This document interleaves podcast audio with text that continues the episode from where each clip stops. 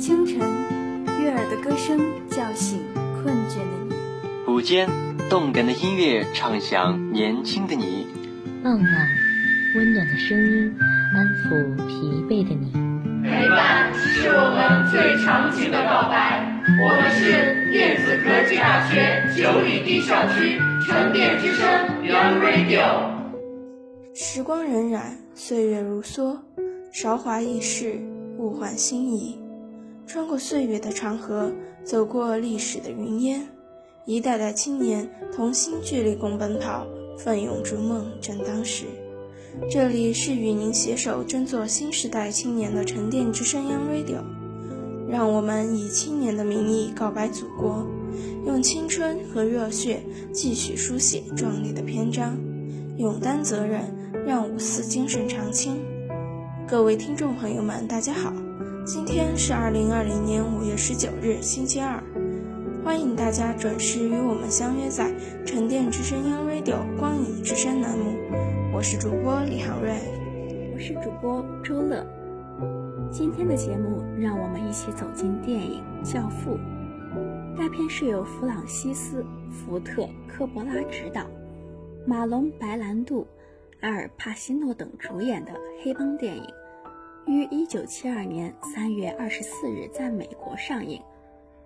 该片改编自马里奥·普佐的同名小说，讲述了以维托·唐·克莱昂为首的黑帮家族的发展过程，以及克莱昂的小儿子麦克如何接任父亲，成为黑帮首领的故事。该片在一九七三年获得第四十五届奥斯卡奖最佳电影、最佳男主角。最佳改编剧本奖。二零零七年被美国电影协会选为百年百家电影影片第二位。下面让我们一起走进这部电影。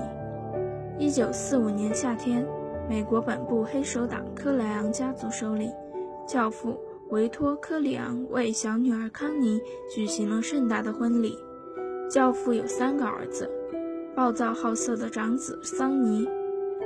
懦弱的次子费雷德和刚从二战战场回来的小儿子麦克，其中桑尼是教父的得力助手，而麦克虽然精明能干，却对家族的事业没什么兴趣。教父是黑手党首领，常干违法的勾当，但同时他也是许多弱小平民的保护神，深得人们爱戴。他还有一个准则，就是绝不贩毒害人，为此。他拒绝了毒枭索洛佐的要求，并因此激化了与纽约其他几个黑手党家族的矛盾。圣诞前夕，索洛佐劫持了教父的养子、家族顾问汤姆·哈根，并派人暗杀教父。这是教父一生中遭遇的第二次袭击。第一次袭击是一个小刺客抱着必死的决心冲进教父的房子，并向教父投出了炸弹。教父因此受了伤，而那刺客也被乱枪打死。教父中枪入院，索洛佐要汤姆设法使叙尼同意毒品买卖，重新谈判。桑尼有勇无谋，他发誓要报仇，却无计可施。麦克去医院探望了父亲，但他发现医院一个人也没有，原来是警方和索洛佐串通一气。把保镖收买了，并且让他们离开。于是，在医院里展开了一段惊心动魄的斗争。麦克最终保住了他父亲的性命，但此时各家族间的火拼一触即发。索洛佐和警长要求和麦克谈判，因此麦克想趁机杀掉索洛佐和警长。在一家小餐馆内。麦克用事先藏在厕所内的手枪击毙了索洛佐和警长，之后逃到了西西里，在那里他迎娶了美丽的妻子，过着田园般的生活。而此时，纽约的各个黑手党家族间的仇杀越来越激烈，桑尼也被康妮的丈夫卡洛出卖，被人打得千疮百孔。教父伤愈复出后。安排了各家族间的和解。听到哥哥去世后的噩耗，麦克也受到了袭击。是被收买的保镖在他车上装了炸弹。麦克虽然幸免于此，但却痛失爱妻，这导致他伤心欲绝。在一九五一年，麦克回到了纽约，并和前女友凯结了婚。日益衰老的教父将家族首领的位置传给了麦克。在教父病故之后，麦克却开始了酝酿已久的复仇。他派人刺杀了另两个敌对家族的首领，并亲自杀害了谋害他前妻的那个保镖。同时，他也命人杀死了卡洛。为哥哥桑尼报仇，仇敌尽数清除，而她的妹妹康妮因为丈夫被杀而冲进了家门，不管麦克是她的哥哥，就疯狂的厮打，而麦克冷峻的命人把康妮送进了疯人院，他是那样的冷漠无情，但这时的他已经成了新一代的教父。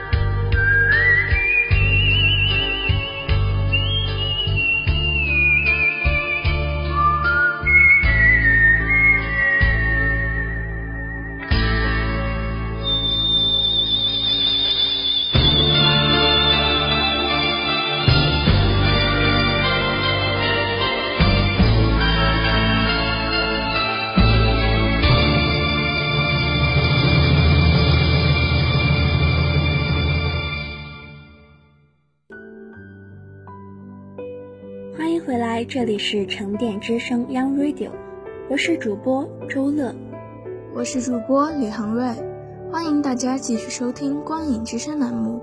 接下来继续与您分享电影《教父》。接下来，让我们分享影片中的精彩片段。一，老头子走过去，坐在大桌子后面说：“你对你所爱的人不能随便说不字，也不能常常说，这就是诀窍。当你说不字时，你得把不字说的听上去就像是是字一样悦耳。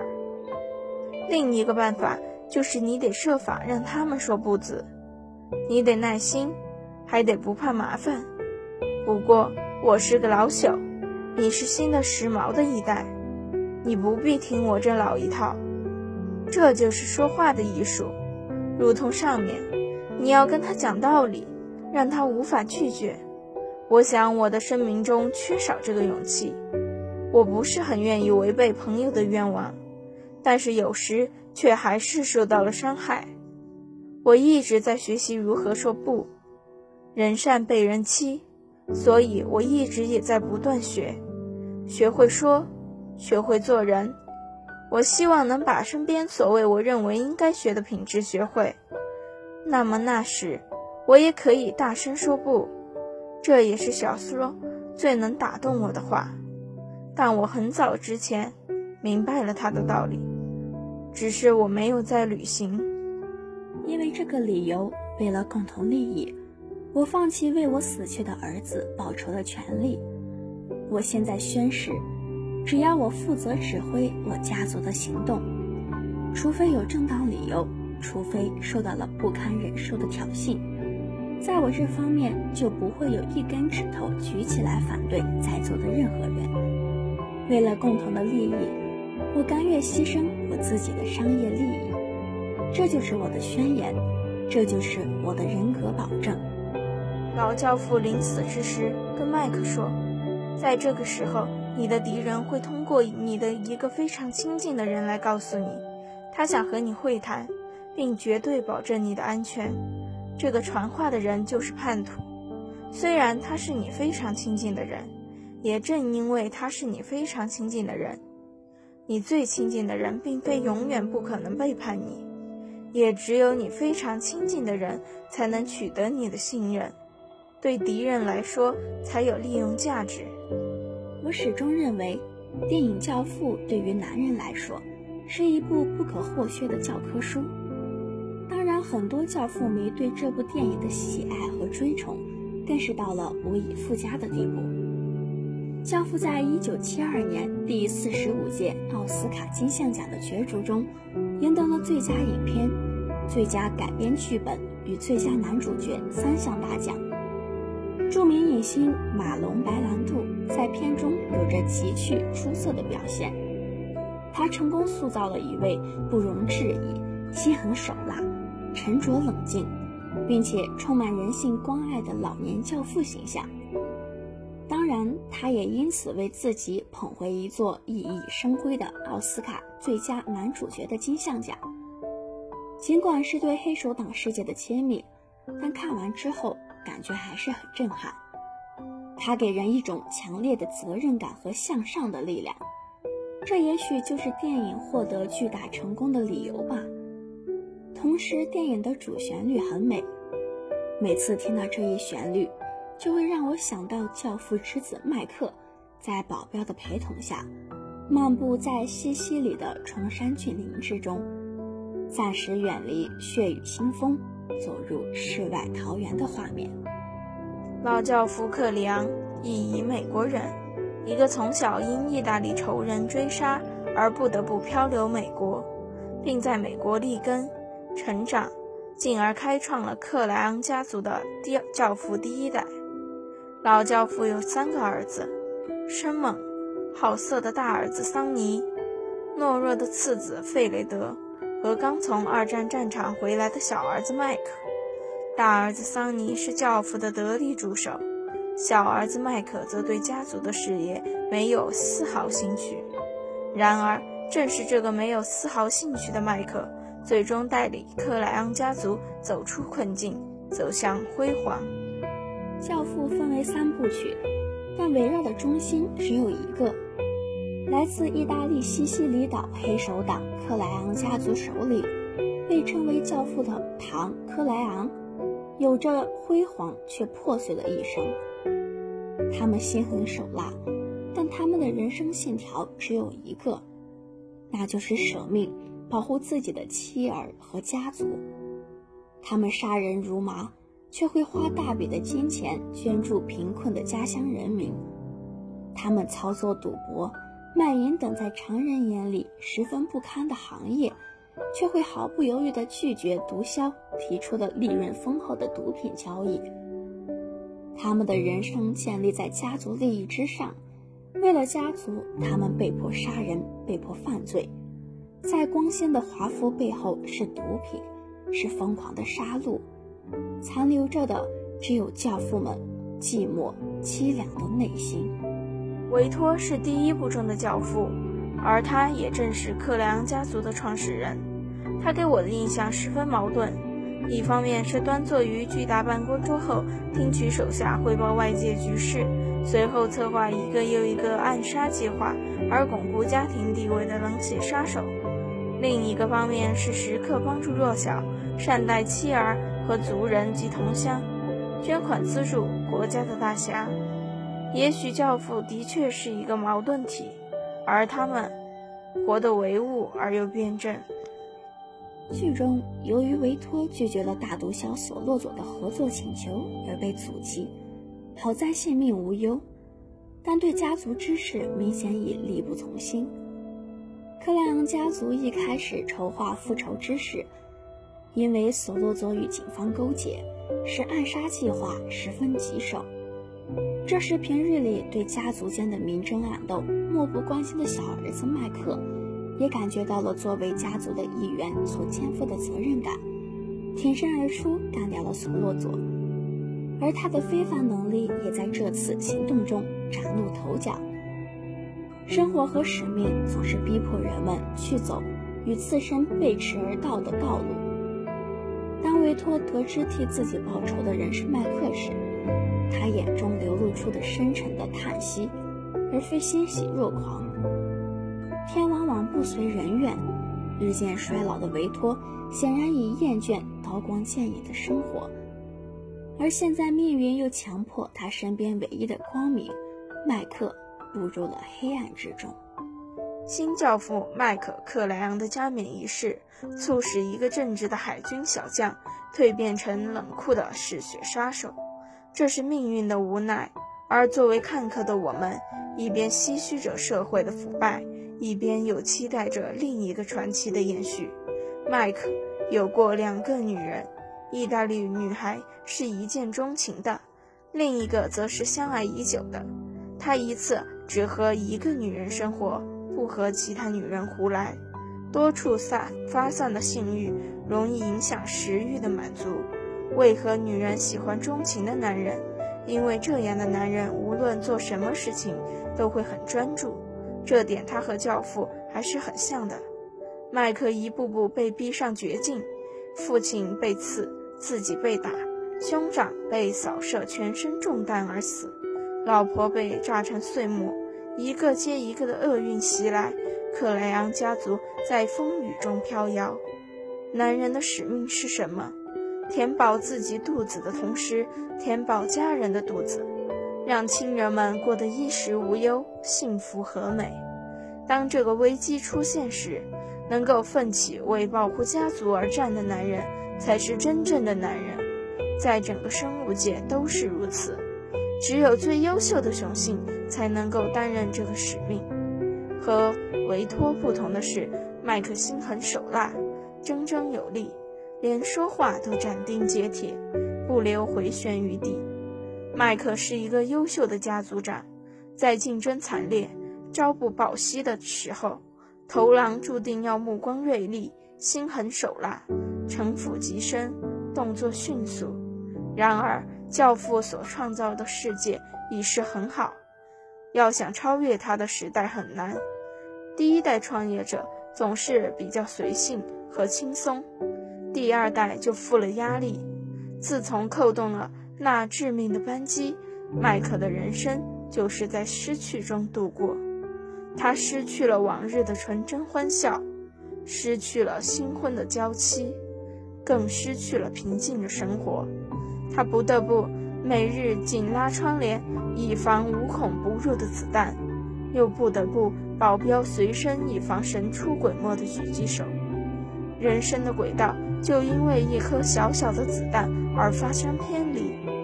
作为黑手党，他们没有友情，没有爱情，没有亲情，他们只有的只是生意和家族。这是多么令人悲伤的事实啊！深爱的妻子难忍生活的压抑而离开了他。兄长弗雷多德背叛，逼得他含泪下杀令。最后，就连最心爱的女儿也因为自己被误杀。麦克内心的煎熬无从诉说，面临崩溃的他只能向隆巴杜红衣主教告解。他在忏悔，可是再深的悔意也换不回女儿年轻美好的生命。失去一切的教父，最后只能孤独地死在花园的竹椅中。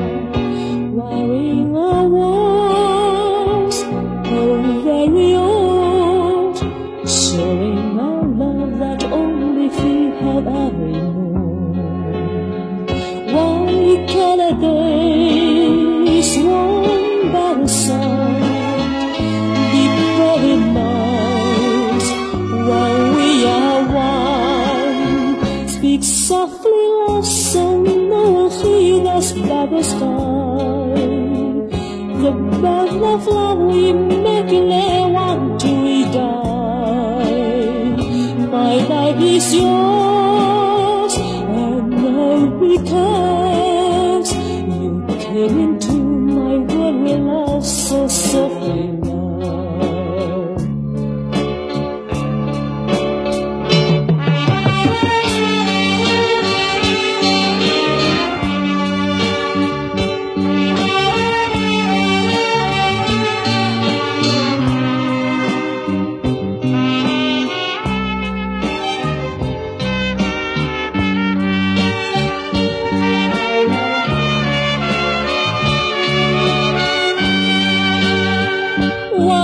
call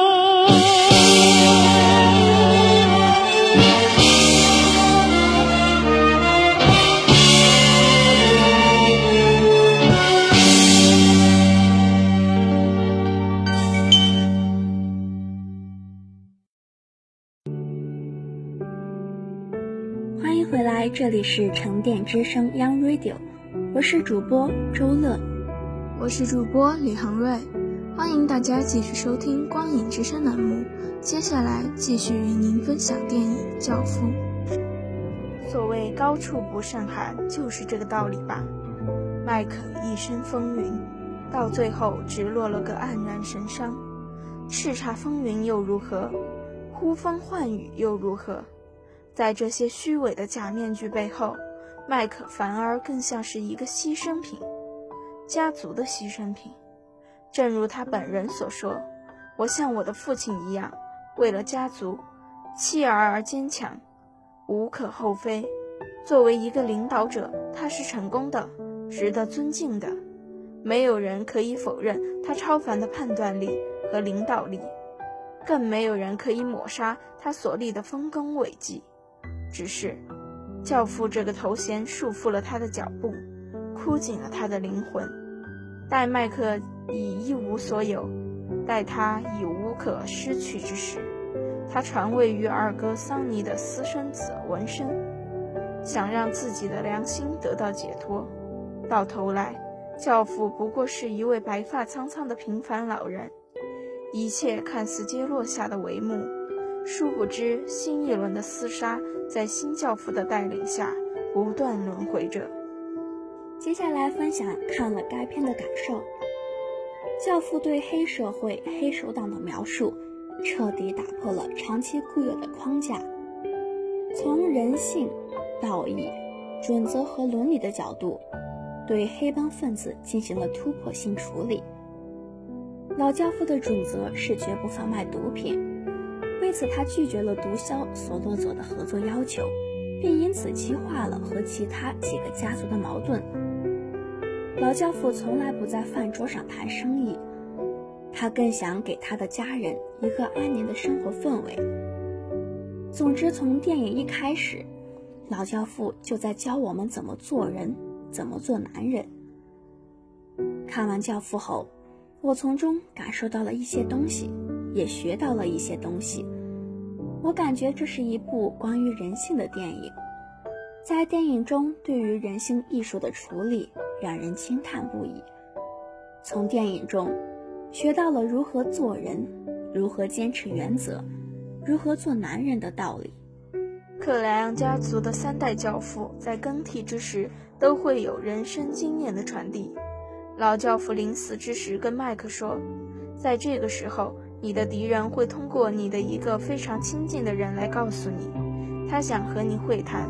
并绝对保证你的安全。这个传话的人就是叛徒，虽然他是你非常亲近的人，也正因为他是你非常亲近的人，你最亲近的人并非永远不可能背叛你，也只有你非常亲近的人才能取得你的信任，对敌人来说才有利用价值。麦克在让位于文森之前，也对文森说。永远不要把你的想法说出来，言外之意，不要让任何人有机会了解你的思想。想好了就去做，不必说出来。说的多了，别人就容易掌握你的思想、你的思路。敌人对你了解的越多，就越容易打败你。 자꾸 멈추질 않네요. 한 발자국 떠나가지 못해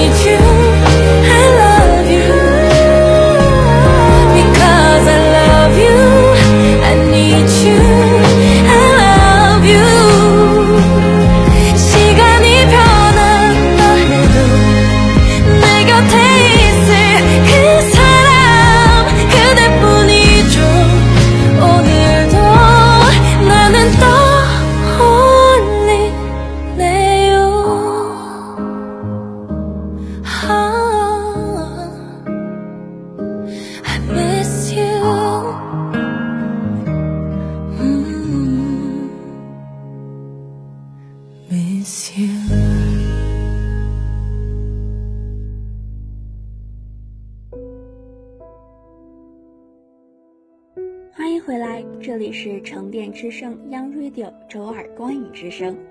以上是今天节目的全部内容，我是主播周乐，我是主播李航瑞，写采编李慧萍，技术人员戴佳音，一同感谢你的收听。下周同一时间，我们不见不散。